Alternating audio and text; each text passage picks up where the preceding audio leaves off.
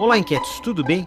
Olha, a gente está vivendo dois tipos de crises: aquelas que são passageiras e não deixam tantas marcas nos hábitos, e aquelas que são estruturais, que são definitivas e que nos obriga a mudar.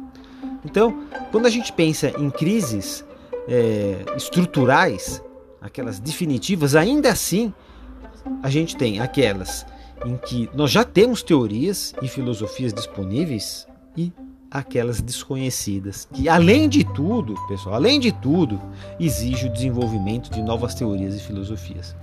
E a gente tem o hábito, a priori, para chamar toda crise de passageira, que logo vai passar. Então a gente tem dificuldade de encarar as crises estruturais por natureza, ainda mais aquelas que a gente não tem pronto né, uma receita, um mapa para nos guiar para sair delas. A gente tem que inventar. Então, o coronavírus, por exemplo, é uma pandemia que gerou uma crise é, até que estrutural, porque é um vírus completamente desconhecido, com forte poder letal, alterou fortemente os hábitos, né, criou uma emergência em função das mortes que provocou. Então, houve um esforço é, de várias áreas em conjunto, muito grande, é, para que possa é, mudar a forma de pensar, né? admitir que deveria ter sido feito ter, ter um pensamento diferente em reação à doença.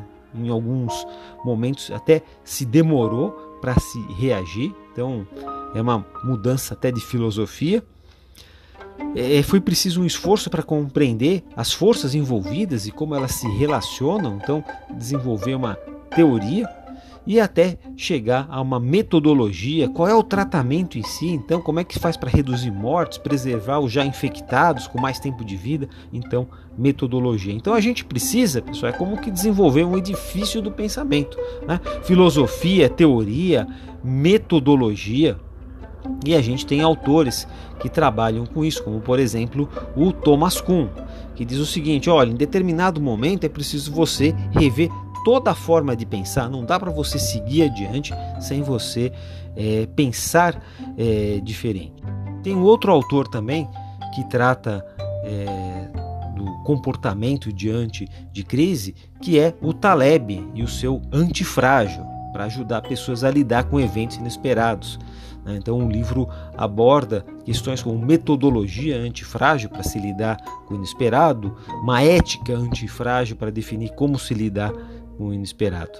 Então, é, é também um livro oportuno porque a gente está no meio de uma passagem de um momento ordinário para um extraordinário conforme o, o, Thomas Kuhn, que a gente falou aqui, disse. Então, e as pessoas estão com muita dificuldade de passar de uma mentalidade 1.0 para uma 2.0. A gente é, aprendeu a viver numa baixa taxa de inovação e agora a gente precisa lidar com uma taxa muito, muito maior. Né? E além disso, a gente está saindo é, da, da alta taxa de centralização das decisões, de certa forma, isso era é, confortável o que torna pessoas e organizações né, mais burocráticas e com mais dificuldade de lidar com o inesperado. A questão, pessoal, que a gente pode refletir é, é a seguinte: a gente precisa entender que o nosso perfil é, psicológico, de certa forma, ele influencia muito a nossa forma de agir. Né? A gente vai agir conforme a gente pensa. Só que nós não podemos também é, radicalizar. A gente vive num momento que é bimodal. Nós convivemos é, ao mesmo tempo com o tradicional e o digital ao, ao, ao mesmo tempo. Né? Então existe até uma certa radicalização quando a gente fala que tudo hoje né, é uma crise e tudo hoje é preciso que você engate aí o modo antifrágil. Acidentes e incidentes ocorrem e são objetos de estudo para que possam ser previstos, sem dúvida nenhuma, né? Mas há uma margem de fatores inusitados que a gente pode até chamar de cisne negro, como é que o, como o Taleb chama. É, o problema é, que a nossa mente é, é, não é feita unicamente para lidar com cisnes negros. Né? A gente lida com cisnes brancos, em alguns momentos cisnes cinzas, né?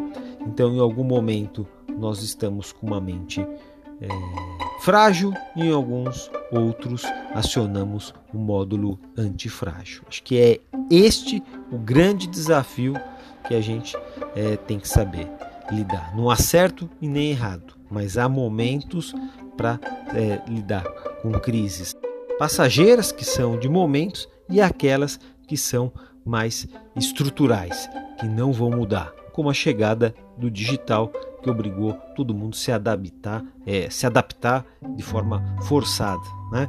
Então a gente tem que pensar um pouco naquela frase famosa do Alcoólicos Anônimos: né? conceda-me serenidade para aquilo que eu possa modificar, coragem para aquelas que eu não possa e sabedoria para diferenciar uma coisa da outra.